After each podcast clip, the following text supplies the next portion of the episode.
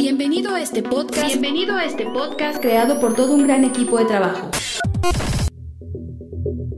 Permíteme presentarnos. Esfuerzo y Valor es una congregación que profesa la sana doctrina. La iglesia es liderada por el pastor y apologista Víctor Manuel Banda, quien con más de 32 años en el campo ministerial ha logrado mediante la gracia de Dios y un esfuerzo constante llevar a casi todo el mundo el Evangelio de Cristo. Nuestro objetivo como equipo es que cada oyente en este podcast sea beneficiado, llevar hasta sus vidas el alimento espiritual, pero sobre todo que conozcan más profundo a Dios y crezcan de manera constante en su caminar cristiano.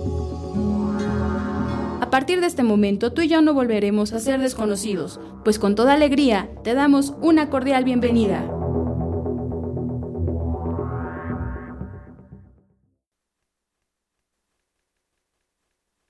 Por favor, abran el Evangelio de Mateo y el Evangelio de San Juan.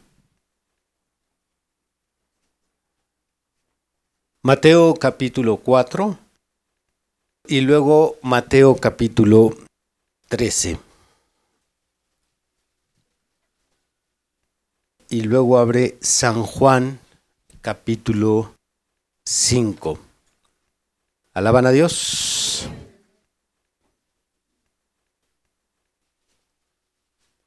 Y vamos a iniciar con San Juan capítulo 5. Versículo 24. De cierto, de cierto os digo, el que oye mi palabra, solamente el oírla, el que oye mi palabra,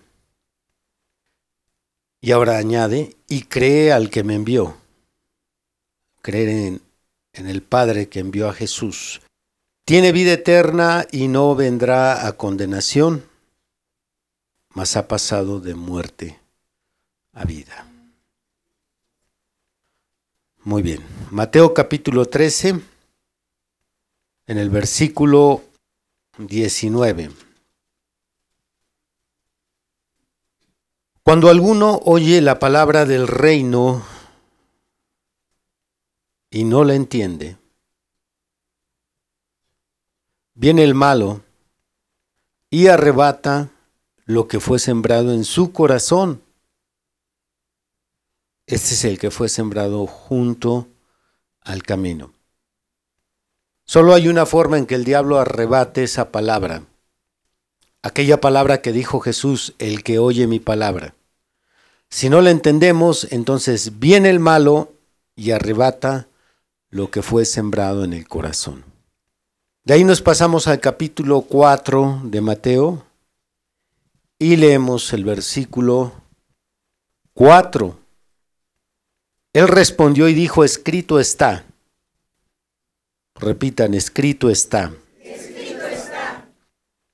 No solo de pan vivirá el hombre, sino de toda palabra que sale de la boca de Dios. Como se dan cuenta, los tres versículos tienen algo en común y es la palabra de Dios. El único objeto de nuestro mundo físico al que Satanás le teme es al libro llamado la Biblia. Ese es el único objeto del mundo físico a que el diablo le teme. Satanás no le tiene temor a ningún otro objeto, a ninguno. Él no se asusta con una cruz o con un crucifijo, como tradicionalmente se cree en algún sector del catolicismo. De hecho, en ocasiones en algunas películas de exorcismo se muestra que el diablo le teme a las cruces. No, Satanás no le teme a una cruz, no le teme a un rosario católico, a un escapulario. Él no le teme a una palma o a unas tijeras abiertas. No le teme al agua bendita. No le teme a ningún objeto, aunque lo colguemos en la puerta, en calidad de ser un objeto sagrado. Ningún objeto le intimida al diablo excepto la Biblia. Y no me refiero a la Biblia usada como un amuleto para expulsarlo de casa. No me refiero a la Biblia como una especie de eh, una piedra, un imán, un objeto que despide energía y que algunas personas la colocan la Biblia abierta a la entrada del hogar en algún mueble, esperando que de esa forma no entren los espíritus malos. Satanás le teme a la Biblia por su contenido. Porque por medio de la Biblia el Creador del universo decidió comunicar su voluntad y sus planes a la humanidad. Y porque la Biblia es el arma mortal de todo ser humano contra Satanás. Repitan, la Biblia es el arma mortal. De todo ser humano contra Satanás. No existe ningún otro objeto que sirva como un arma y que tenga éxito contra el diablo y contra sus secuaces. Ninguno. No hay nada con lo que podamos ahuyentar al diablo, no hay nada con lo que podamos vencer al diablo, absolutamente nada. Y esa es la razón por la cual el diablo le teme a la Biblia. Porque allí está el arma que lo vence. Alaban a Dios. Jesucristo en cada ocasión que enfrentó al diablo, nunca usó ninguno de sus finos dones. El Señor Jesucristo tenía los nueve dones, tenía los cinco ministerios y tenía todas las operaciones del Espíritu Santo en él y nunca usó ninguno de sus dones para enfrentar al diablo. Cada que el diablo se le atravesó y lo atacó, el Señor se mantuvo citando, escrito está. Siempre enfrentó al diablo con la palabra de Dios. Escrito está, no solo de pan vivir el hombre, sino de toda palabra que sale de la boca de Dios. Esto está en Deuteronomio capítulo 4.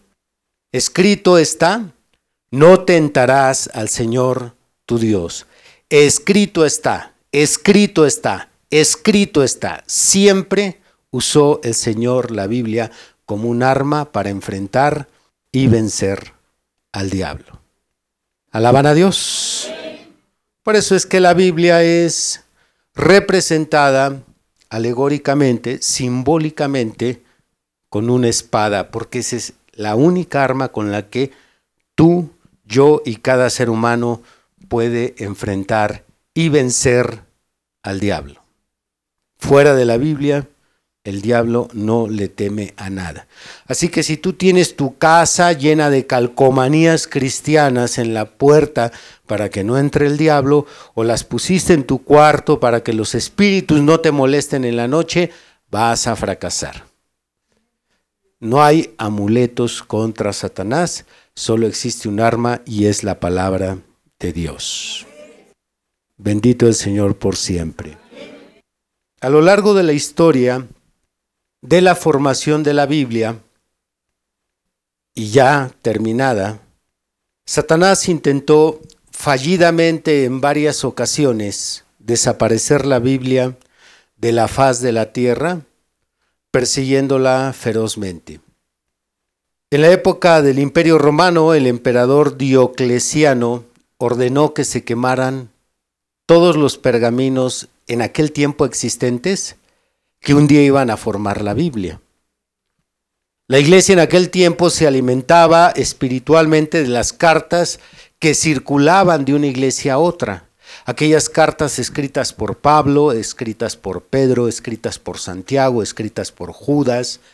Esas cartas que circulaban de una iglesia a otra iglesia cuando Diocleciano inicia una persecución, él ordena que se quemen los pergaminos que encuentran y le ordena a los cristianos que entreguen sus copias de pergaminos que tienen.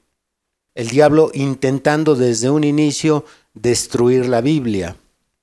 En el siglo XV, la Iglesia Católica intenta a toda costa impedir la traducción, la impresión y la distribución de aquellas Biblias que se imprimieron clandestinamente.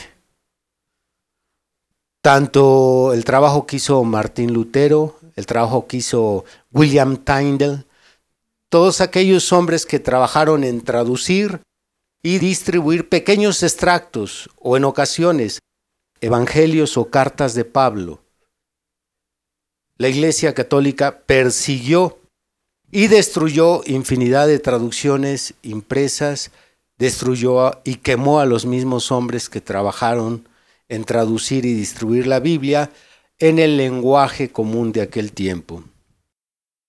Más adelante el filósofo francés Voltaire dijo en el siglo XVI lo siguiente, en cien años la Biblia desaparecerá y no se oirá más de ella. Dijo él, quizás vean una copia en un museo. Lo irónico de esta declaración es que 100 años después de que Voltaire dijo estas palabras, en su propia casa y en el lugar donde él las pronunció, se hizo una distribuidora de Biblias a nivel mundial. En la edad de la razón, Tomás Fine critica la religión institucionalizada y niega la infalibilidad de la Biblia. Y hoy en día los ataques en el Internet contra la Biblia son innumerables. Así que el diablo a lo largo de la historia ha perseguido la Biblia ferozmente con la intención de destruirla siglo tras siglo, tras siglo, tras siglo, la ha perseguido. A través de estos pensadores, filósofos, a través de la Iglesia Católica Romana, a través de todos ellos ha iniciado el diablo esta persecución feroz. Como ningún otro libro, la Biblia ha soportado todos estos ataques malintencionados de sus enemigos, sin embargo, ha sobrevivido todos estos siglos hasta el día de hoy. Bernard Ram dijo, más de un millar de veces las campanas han anunciado la muerte de la Biblia. Se ha formado la procesión fúnebre, se ha inscrito la lápida mortuoria y se ha leído el oficio, pero de manera inexplicable el cadáver nunca ha aparecido. Es imposible que el hombre y el infierno entero logren desaparecer la Biblia de la faz de la tierra. Porque la Biblia no es la palabra de un hombre, no es palabra de una religión, no es la palabra de ninguna iglesia, la Biblia no es un libro ordinario, la Biblia es la infalible palabra de Dios. Y Dios prometió cuidar de su propia palabra. Así que la Biblia es tan eterna como lo es Dios. Y en la misma Biblia Dios dejó escrita la garantía de su eternidad. Vamos a abrir Mateo 24. Bendito el Señor por siempre.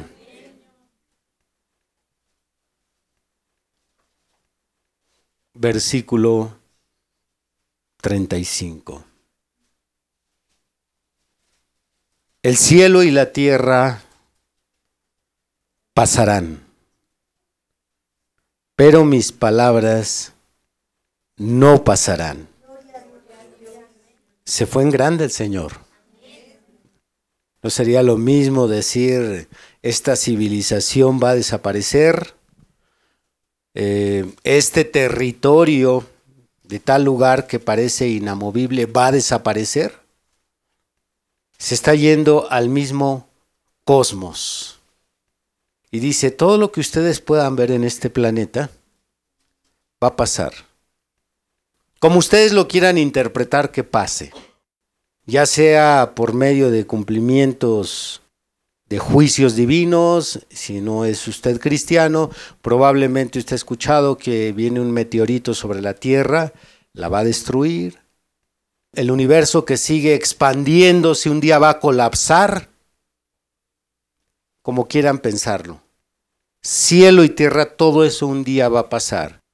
En un millón de años, en cien millones de años, en quinientos mil millones de años van a pasar, pero lo que nunca, nunca, nunca va a pasar es mi palabra. Ella es eterna. Eso es a lo que el diablo le teme, a esta palabra eterna de Dios. Por eso se fue en grande el Señor a lo que podría ser totalmente inamovible. ¿Cómo pensar que un día todos los cielos, los astros, galaxias, todos los agujeros negros, todo lo que el hombre ha descubierto que no está ni a su alcance llegar puede pasar, pero esto que está aquí plasmado en este libro permanecerá eternamente? Primera de Pedro, por favor. Alaban a Dios. Bendito el Señor por siempre. Capítulo 1. Versículo 24. Porque toda carne es como hierba, y toda la gloria del hombre como flor de hierba. La hierba se seca y la flor se cae, mas la palabra del Señor permanece para siempre. Y esta es la palabra que por el Evangelio os ha sido anunciada. Alaban a Dios. Así que esa es la razón por la cual el diablo le impide a los no cristianos llegar al conocimiento de este libro y aquellos que hemos tenido la bendición de llegar al conocimiento de este libro, esa es la razón por la cual nos impide, nos estorba y se nos atraviesa para leer lo que dice en este libro. Porque Él sabe que ahí está todo. La voluntad perfecta de Dios comunicada para nosotros, y no es solo su voluntad, aquí también está comunicado sus planes divinos. ¿Qué es lo que Dios tiene planeado para mí, para mi esposa, para mis hijos, para toda mi familia, para la iglesia, cuándo acontecerán las cosas, de qué manera acontecerán las cosas, todo está aquí revelado. Bendito el Señor por siempre. Así que el diablo tiene anotados todos estos registros de sus fracasos. Intenté desaparecer la Biblia en los días del Imperio Romano, no pude. Después usé la Iglesia Católica y fracasé. Después usé la filosofía, la edad de la razón, eh, ahora en día el Internet y hasta el día de hoy la Biblia sigue ahí como una roca, como un yunque. Que alguien con un martillito de tapicero trata de romper. Imposible, ahí está la Biblia. Así que desiste el diablo de destruir la Biblia y comienza a atacar su contenido. Ya que no la puede destruir, entonces se va a ir contra el contenido. Y va a usar a los ateos, va a usar a uno que otro científico. No estoy diciendo la ciencia, porque la ciencia es indiferente a las cuestiones religiosas. Ateos quieren usar la ciencia mejor llamados cientificistas. No son científicos, sino cientificistas quieren usar la ciencia para atacar la Biblia. Pero el diablo toma a estas personas que se mueven en un círculo intelectual, un nivel un poco alto, no digo totalmente genios, y a través de ellos ha cuestionado su veracidad. Cuestionan la verdad del contenido de la Biblia. Señalan que la Biblia tiene absurdos, señalan que la Biblia es ilógica. Así que se dedican a atacar el contenido de la Biblia, ya que el diablo no la pudo destruir. Vamos a atacar lo que dice el contenido, vamos a atacarlo. Y ellos pretenden eso, y yo como apologista cristiano tengo en mi biblioteca de estudio algunos libros dedicados, escritos exclusivamente para ridiculizar o entre comillas desmentir el contenido de la Biblia. Por ejemplo, tengo un libro que se titula La Biblia, esa linda tontería, del autor Rius. Tengo otro libro que se llama La Biblia al pie de la letra, del autor A. G. Jacobs. Tengo también la Biblia al desnudo, del autor Fernando de Orbaneja. Todos estos autores creen ellos que están dañando el contenido de la Biblia, que están sembrando dudas sobre su contenido. Y en cierto sentido podemos decir que han tenido parcialmente éxito. Pero a fin de cuentas, la Biblia hasta el día de hoy sigue siendo el libro más vendido, más traducido, más distribuido, más creído y el que más influencia ha causado sobre el mundo entero. Por lo cual podemos decir que apenas, apenas han rasguñado tantito la Biblia. Es lo que han hecho con toda su información. Cada uno de ellos de manera grotesca en su libro lanzan sus proyectiles contra el contenido de la Biblia, aunque la Biblia sigue el día de hoy, hoy domingo en particular, leyéndose y creyéndose en todo el mundo. Pudiéramos responder a todo esto que se ha mencionado. A fin de cuentas, son pecadores. Eh, están ciegos, no tienen revelación, pero la cuestión es que aquí no acaba todo. En los intentos del diablo, los ataques contra la Biblia, los desacuerdos contra su contenido, se han logrado meter entre el cristianismo. Asombrosamente, desde adentro también el diablo ha logrado sembrar dudas sobre la Biblia. No podemos decir que todo su esfuerzo, toda la lucha que ha emprendido contra el contenido de la Biblia, eh, no ha generado absolutamente ningún resultado. Sí lo hay, porque sí existen iglesias, existen predicadores y existen teólogos que han cuestionado, si no toda la Biblia, alguna parte de la Biblia. Bendito el Señor por siempre. Con toda esta información es de entenderse que Satanás odia la Biblia, pero quiero que hoy usted aprenda algo que pocos saben, pocos cristianos saben, pocos predicadores saben.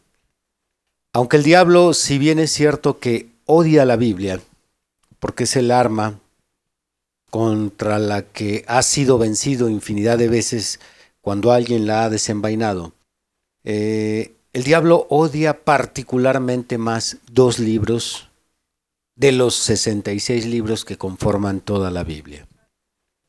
Y aunque el diablo odia Éxodo, Levítico, Números, Deuteronomio, odia el libro de Josué, Jueces, Ruth, Reyes, Crónicas, aunque odia las cartas paulinas, las trece cartas de Pablo, las cinco cartas generales, los cuatro evangelios, aunque el diablo odia todo, odia particularmente más el Génesis y el Apocalipsis. Son los dos libros que Satanás más odia. ¿Por qué razón el diablo odiaría más unos libros que otros? Porque ambos libros, tanto el libro de Génesis como el libro de Apocalipsis, revelan asuntos demasiado personales sobre el diablo y sobre sus secuaces.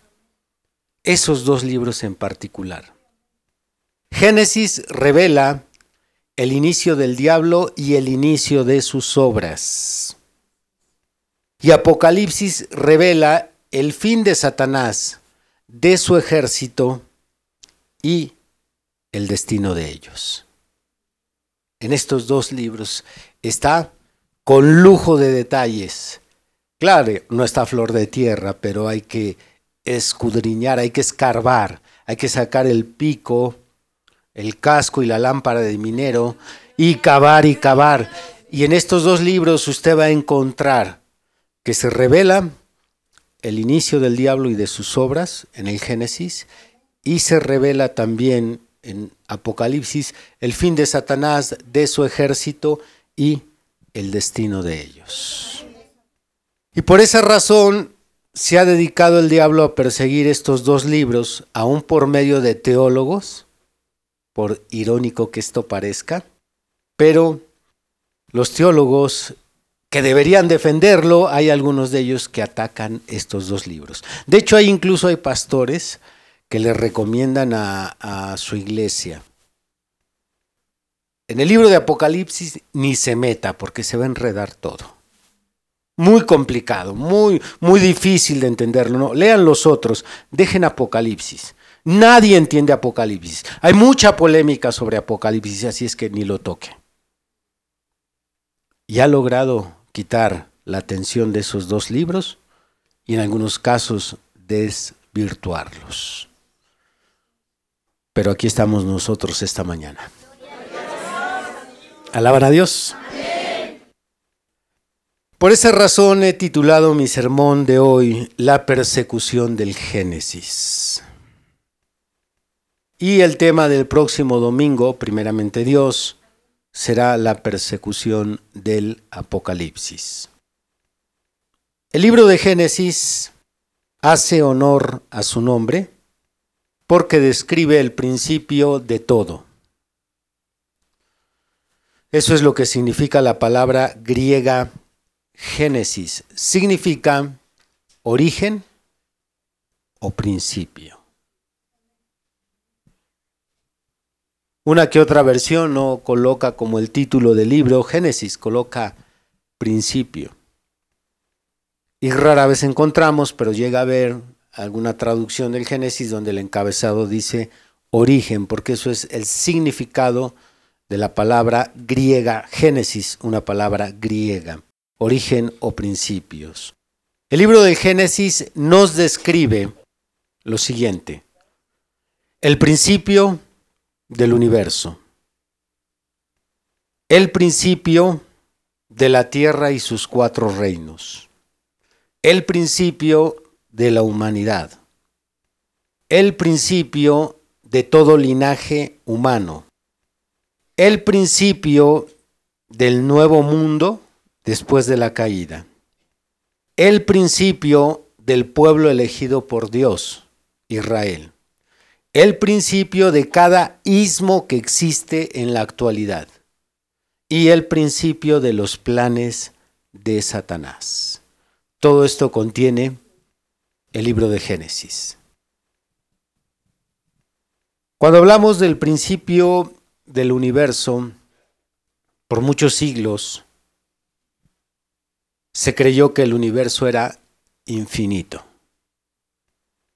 El universo no tenía un principio, simplemente ha existido por siempre.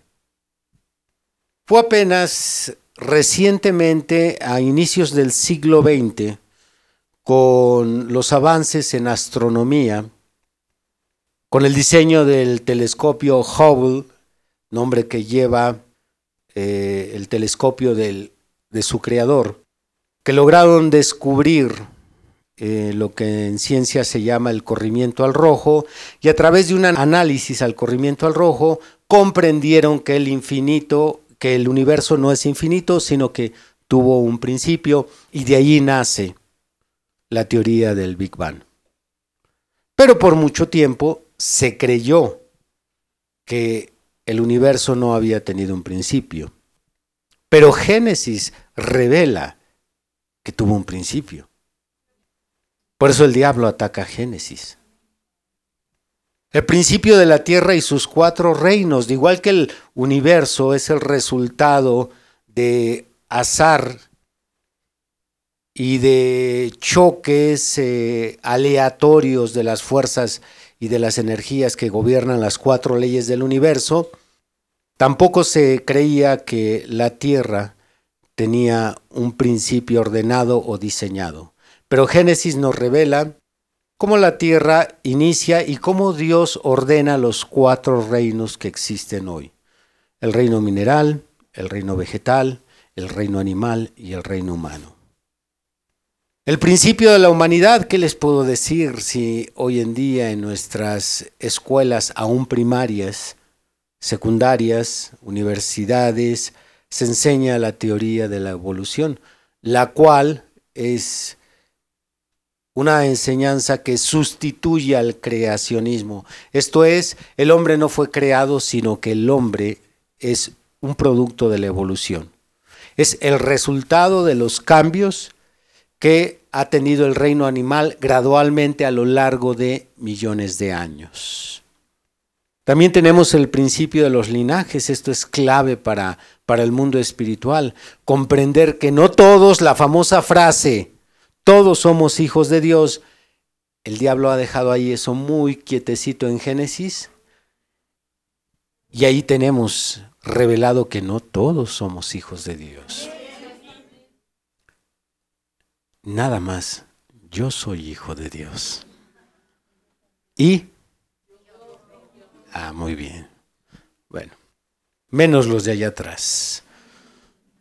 El principio del nuevo mundo. También Génesis nos revela que hubo un mundo diferente al que vivimos ahora. Hubo una caída. Pero antes de la caída, las cosas no eran como son ahora. La condición en que vive el ser humano no era igual que ahora. Y ocultar eso también es muy, muy importante para el diablo.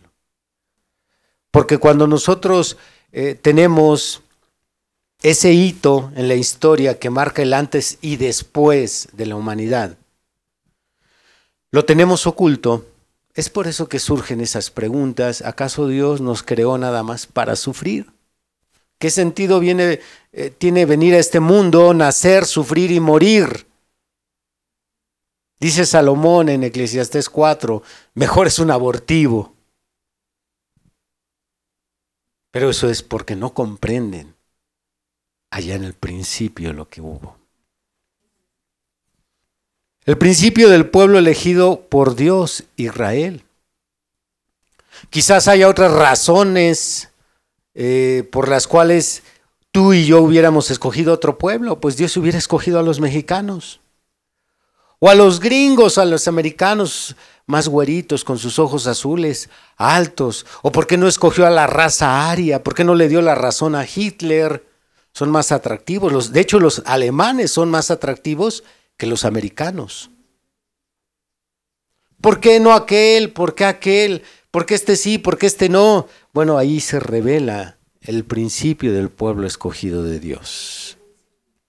Se revela el principio de cada ismo que existe en la actualidad. En Génesis está de manera metafórica y representativa cada ismo que se ha levantado desde el inicio hasta nuestros días. El fascismo ahí está revelado, el nazismo está revelado, el comunismo, el lesbianismo, cada ismo que existe hoy en la actualidad y tiene una influencia sobre el mundo, sobre masas, está revelado en el Génesis.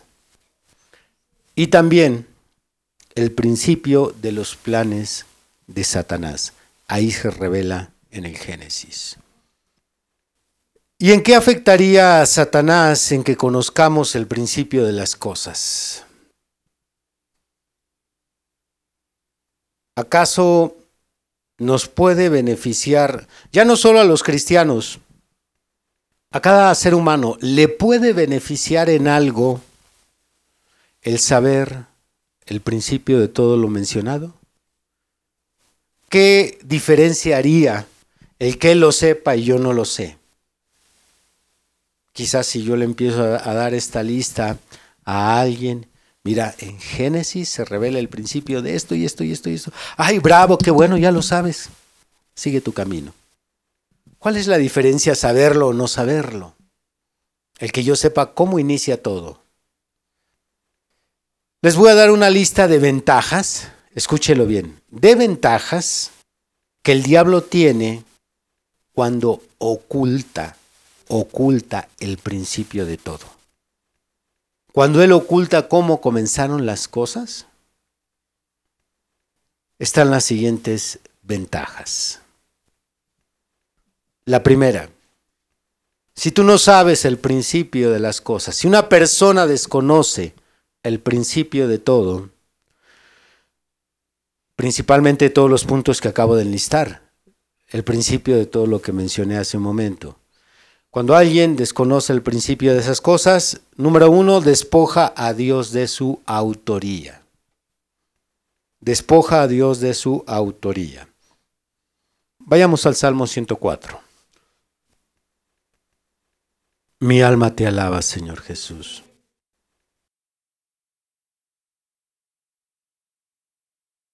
Dice el versículo 24.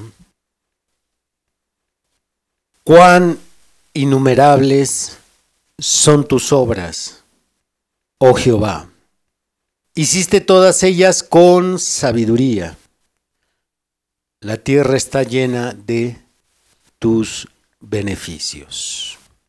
Y luego nos vamos al libro de los Hechos en el capítulo 17.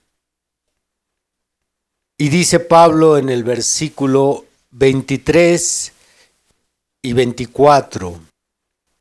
Porque pasando y mirando vuestros santuarios, hallé también un altar en el cual estaba esta inscripción, al Dios no conocido. Al que vosotros adoráis, pues sin conocerle, es a quien yo os anuncio. El Dios que hizo el mundo y todas las cosas que en él hay siendo Señor del cielo y de la tierra, siendo Señor del cielo y de la tierra, no habita en templos hechos por manos humanas. Ambas declaraciones, tanto la declaración que hace David como la declaración que hace Pablo, están basadas en el Génesis. Porque la Biblia dice en Génesis 1.1, en el principio creó Dios los cielos y la tierra. Se le está entregando en ese versículo a Dios el crédito de que Él es el creador de todas las cosas. Él creó el sol, los montes, los bosques, cada animal del campo. Él creó todo lo que podemos ver, todo lo que la ciencia puede estudiar, fue creado por Dios, por lo tanto Él es el autor pero si Dios no es el creador, si el Génesis ha sido ocultado, ignorado, cuestionado y rechazado, y se llega a la conclusión de que Dios no es el creador, entonces no hay razón alguna por la cual darle gracias. No tenemos por qué darle gloria. No tenemos por qué tomarlo en cuenta con lo que se hace aquí en la tierra. Si no hay un creador, Simplemente eso, ahí está. ¿Por qué tenemos que consultar a alguien? Si usted llega al desierto y hay un pedazo de tierra que no tiene dueño, nadie es el propietario, quizás usted lo pueda tomar, pueda hacer y deshacer, pueda venderlo. Pero si usted sabe que hay un dueño, ah, entonces usted tiene que quedarse quieto y tiene que tomarlo en cuenta. Pero el diablo ocultando el Génesis, entonces está logrando despojar a Dios de su autoría. Y es por eso que el hombre hace y deshace con la tierra. Porque para ellos no hay nadie que creó la tierra, se creó sola y punto.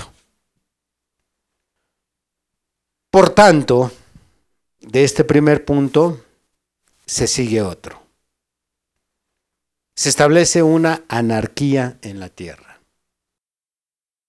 Si Dios no es el autor de la vida, no es el autor de la tierra, no creó este mundo y todo lo que en ellos hay, entonces se establece una anarquía en la tierra. Vayamos al Salmo 119.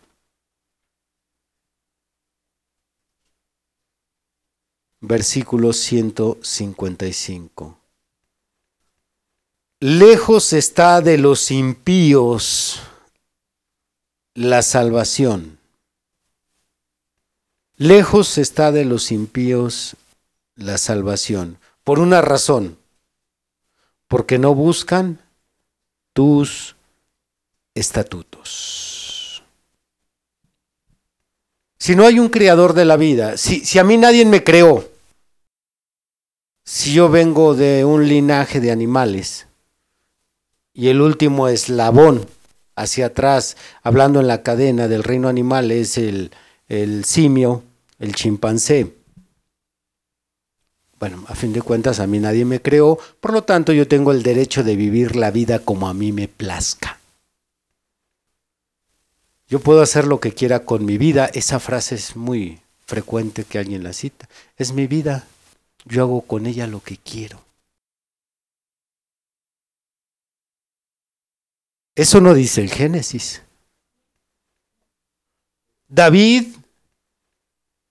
inspirado en el Génesis y refiriéndose a cada persona, dice en el Salmo 100, porque no nos hicimos a nosotros mismos. Entonces, voy a poner una ilustración, quizás algún ateo que vaya a escuchar este sermón en el internet se escandalice, pero no me voy a comparar ni voy a comparar al ser humano con un perro, es una ilustración, no estoy comparando a la humanidad con los perros. Pero si usted va a una tienda de mascotas y compra un perro, ¿quién tiene derecho sobre ese perro? El dueño tiene el derecho sobre ese perro. De cortarle el pelaje como él quiera, de ponerle el collar que, quiera. Si le quiere tejer de, de, estambre un chalequito como le ponen a muchos animales, nadie puede decir nada. Es su perro y él puede hacer con el perro lo que él quiera. Y si yo tengo un dueño, si a mí alguien me creó quien me creó tiene todo el derecho de decirme cómo debo de vivir. Pero si el diablo le quitó la autoría a Dios y te dice a ti y te convence, tú vienes de la nada. Tu padre es King Kong, así que tú vienes de la nada. No tienes un creador. Punto.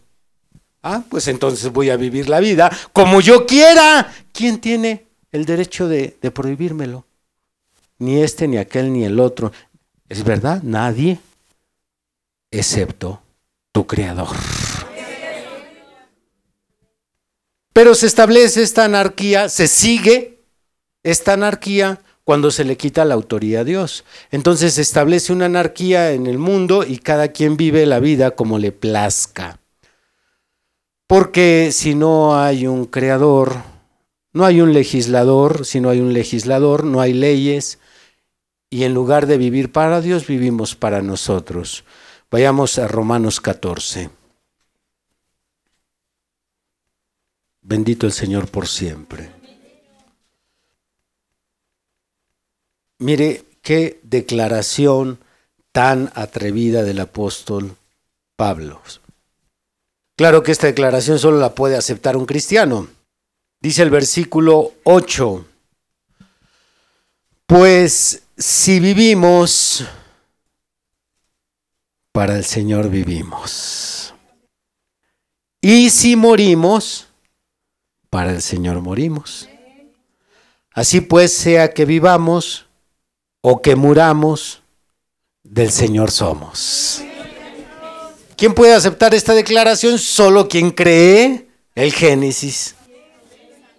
Y el Génesis dice que yo vengo de una cadena de ADN que en retrospectiva me va a llevar hasta una primer pareja.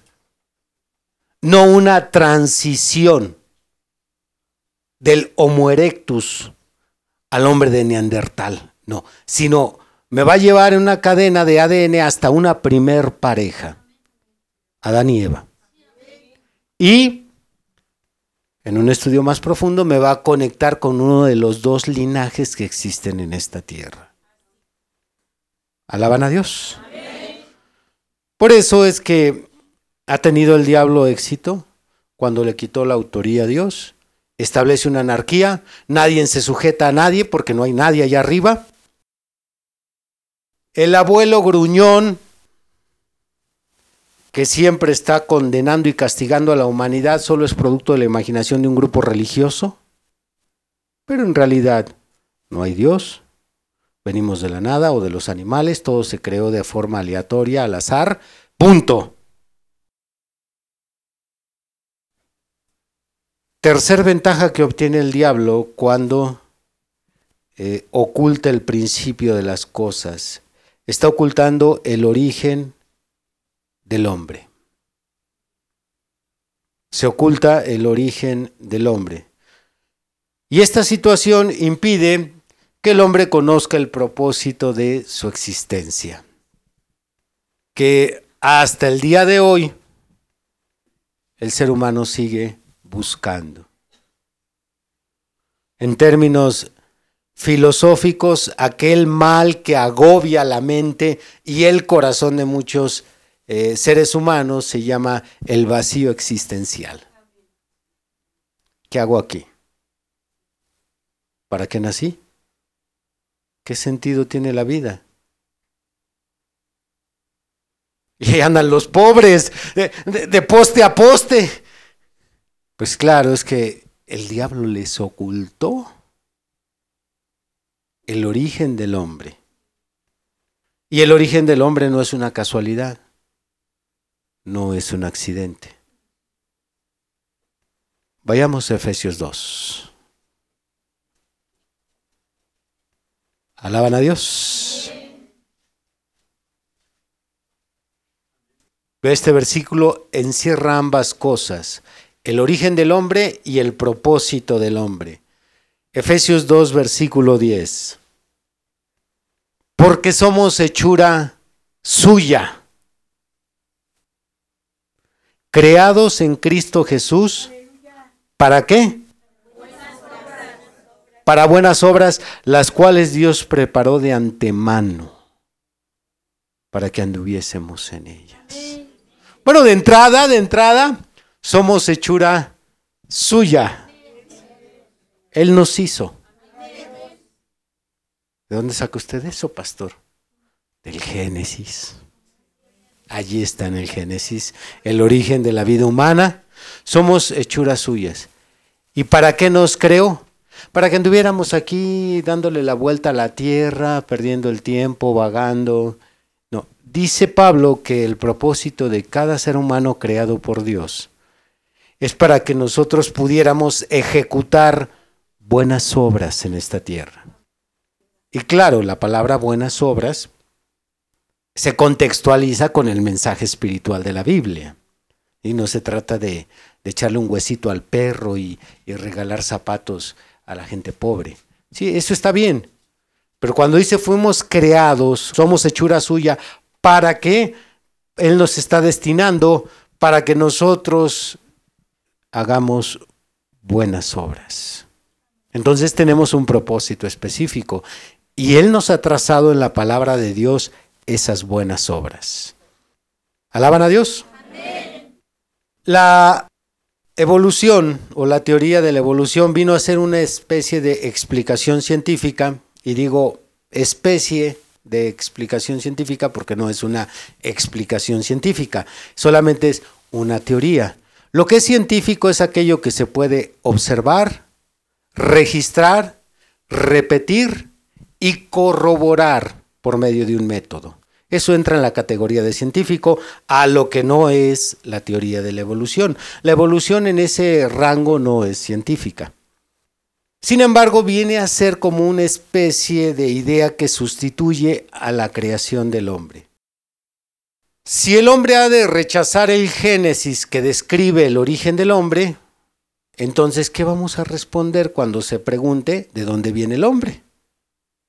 Y entonces ahí es donde se empieza a rascar Darwin, que por cierto era, viene del linaje judío, y empieza a preocuparse y dice, ya sé.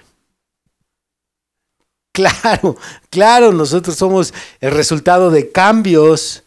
En el reino animal, eh, una especie tiene que sobrevivir y ahí el más fuerte tiene que adaptarse. Y entonces, en ciertos ámbitos, en ciertos ecosistemas, algunos animales se tienen que adaptar y esos cambios forzan a que sufra una modificación física y esa adaptación da origen a otra nueva especie. Y todo se oye encantador. Pero no me lo creo. Porque no tiene mucho sentido y aparte porque la Biblia dice que yo soy hechura de Dios. Cuarto, el diablo logra cuando oculta el Génesis camuflajearse con éxito para continuar sus obras destructivas. Abran 2 Corintios 11.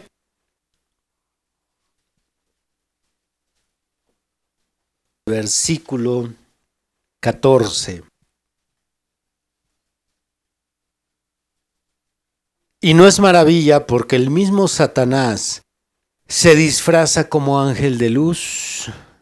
Así que no es extraño si también sus ministros se disfrazan como ministros de justicia, cuyo fin será conforme a sus obras. Esta es una estrategia desde el inicio que el diablo le ha dado excelentes resultados. Esconderse, camuflajearse, eh, no dejarse ver.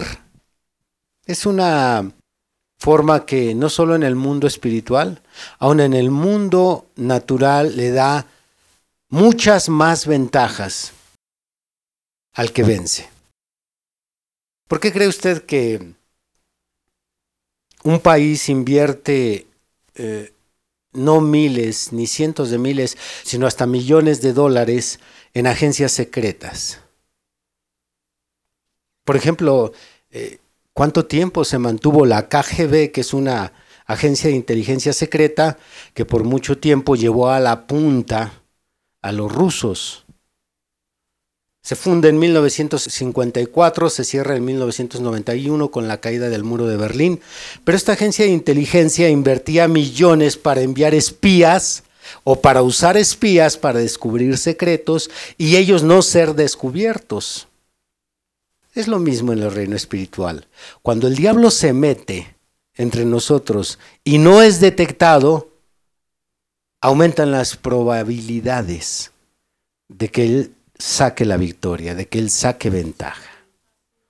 Cuando el diablo no es visto en la escena. Alaban a Dios. Así que si Él logra ocultar el Génesis, el principio de las cosas, se va a poder esconder mucho mejor porque no va a ser detectado, ya que entre la lista de, de principios que mencioné hace un momento, ahí está el principio de sus obras y así como lo hizo en el principio, lo ha venido haciendo a lo largo del tiempo hasta el día de hoy. Por eso esa es la gran ventaja, se puede camuflajear. Y le lleva la punta a la CIA. Le lleva la punta al CISEN. Bueno, y el CISEN ya desapareció, es la agencia de inteligencia aquí en México. Desapareció con la entrada del presidente actual, Andrés Manuel López Obrador, él la deshizo, pero el CISEN ya tenía mucho tiempo como agencia de inteligencia aquí en México, pues el diablo aventaja a todas juntas y él se sabe ocultar de tal forma que cuando no lo vemos, descubrimos que está ahí cuando ya echó todo hasta abajo. Véalo ahí en el Génesis, ahí está ese, ese modus operandi. El diablo nunca fue visto en la serpiente. El diablo nunca fue visto por Eva en la serpiente. Aquel ser eh, atractivo, amable y religioso, con que Dios os ha dicho, ah, qué bien. Dios así les dijo, no moriréis. Dios sabe. Dios sabe esto, Dios sabe aquello. Por el contrario, vas a conocer esto. Cuando no es visto es más fácil caer en la trampa. Segundo, sobre esta línea, que en este caso no vendría a ser el segundo punto, sino el quinto punto, cuando el diablo oculta el génesis se desconoce el modus operandi del diablo. Abra por favor segunda de Corintios nuevamente en el capítulo 2.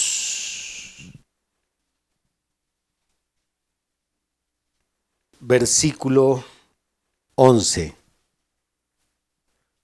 Vea cómo Pablo reafirma esto que acabo de mencionar. Para que Satanás no gane ventaja alguna sobre nosotros. ¿Para que no gane qué? Ventaja. Pues no ignoramos sus maquinaciones. El hecho de descubrir, de conocer sus estrategias, le quita ventaja sobre nosotros. Porque decimos, cuidado, va a llegar por acá. Nuevamente, así es como operan las agencias secretas. El actual presidente de Rusia, Vladimir Putin, eh, destacó en la, en la KGB por ser uno de los mejores espías que tuvo esta policía secreta por mucho tiempo. Y entonces cuando un agente secreto va y se infiltra y no es descubierto y roba los secretos de una nación, entonces ya se conocen los planes de esa nación se conocen las estrategias, ya saben por dónde va a llegar, por dónde va a entrar y ya lo esperan. Pero todavía más que la KGB y que la CIA y que el CISEN, el Señor tenía su agencia secreta con Eliseo. Y le revelaba a Eliseo, van a llegar por acá los sirios. Y van a aparecer de este lado. Y, el rey decía, dijo, ¿quién de nosotros es el traidor? ¿Dónde está el Judas? Y ya le explicaron, no, mi señor, es que Jehová tiene una agencia secreta y le revela todo a su profeta. Revelar las estrategias da ventaja. Y cuando el diablo oculta el génesis, él entonces oculta el modus operandi. No podemos descubrirlo. Pero Pablo dice aquí en el verso 11 del capítulo 2, el diablo no tendrá ninguna ventaja sobre ustedes cuando ustedes conocen sus maquinaciones. Ay, este ateo me va a llegar por aquí. Sí, ya lo espero. Vente, chiquitito. Y ya sabemos por dónde va a entrar y por ahí lo recibimos. Pásale, papito, aquí te estaba esperando. Y ya no nos cae de sopetón. Alaban a Dios. Y de todos estos puntos, lo que se sigue, cuando el diablo tiene todas estas ventajas, cuando el diablo ha ocultado lo que dice el Génesis, de todo esto lo que se sigue es que él nos impide prepararnos para encontrarnos con Dios. Si no creo que hay un creador de la vida, si le he quitado la autoría a Dios o se le quitó la autoría a Dios. Y mi respuesta es Dios no existe. ¿Por qué me voy a preparar para encontrarme con un ser que no existe? Si no hay un juez, ¿por qué voy a temer de que voy a ser juzgado? Si no hay un legislador, no hay leyes, ¿por qué tengo que obedecer lo que no hay que obedecer? Simplemente no hay leyes. Es la religión la que dice que eso está mal, pero yo no tengo que obedecer nada. Así que podemos analizar cada uno de estos puntos y vamos a llegar a la conclusión de que, a fin de cuentas, el diablo va a lograr que cada persona no se prepare para encontrarse con Dios. Por estas razones el diablo odia y ataca el Génesis de múltiples maneras. Pero los cristianos no solo creemos en los 65 libros de la Biblia, es más, hasta los católicos tienen ventaja. Ellos, aparte de sus otros 13 libros que tienen, u 8 libros, algunas versiones, aparte de eso, también creen el Génesis. Entonces, creer el Génesis a nosotros nos va a dar la contraparte.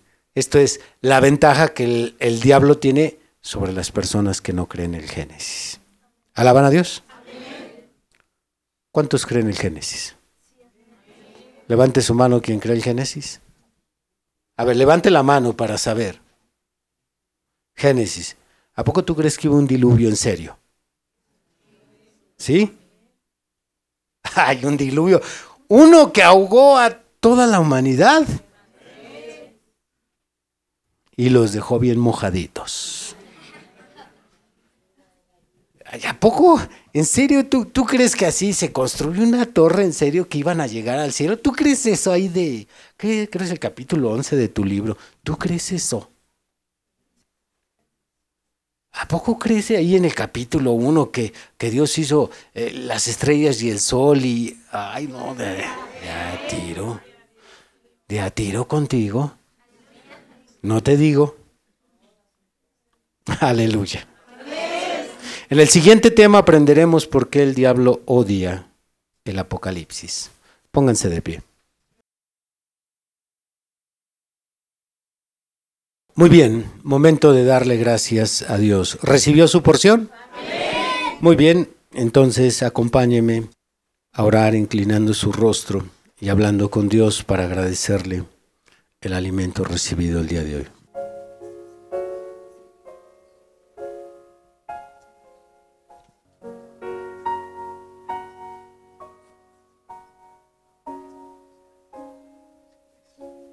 Señor, ha sido fiel como suele serlo al darnos el alimento que no merecemos, Señor. Ha sido un gran deleite para nosotros el recibir este pan espiritual.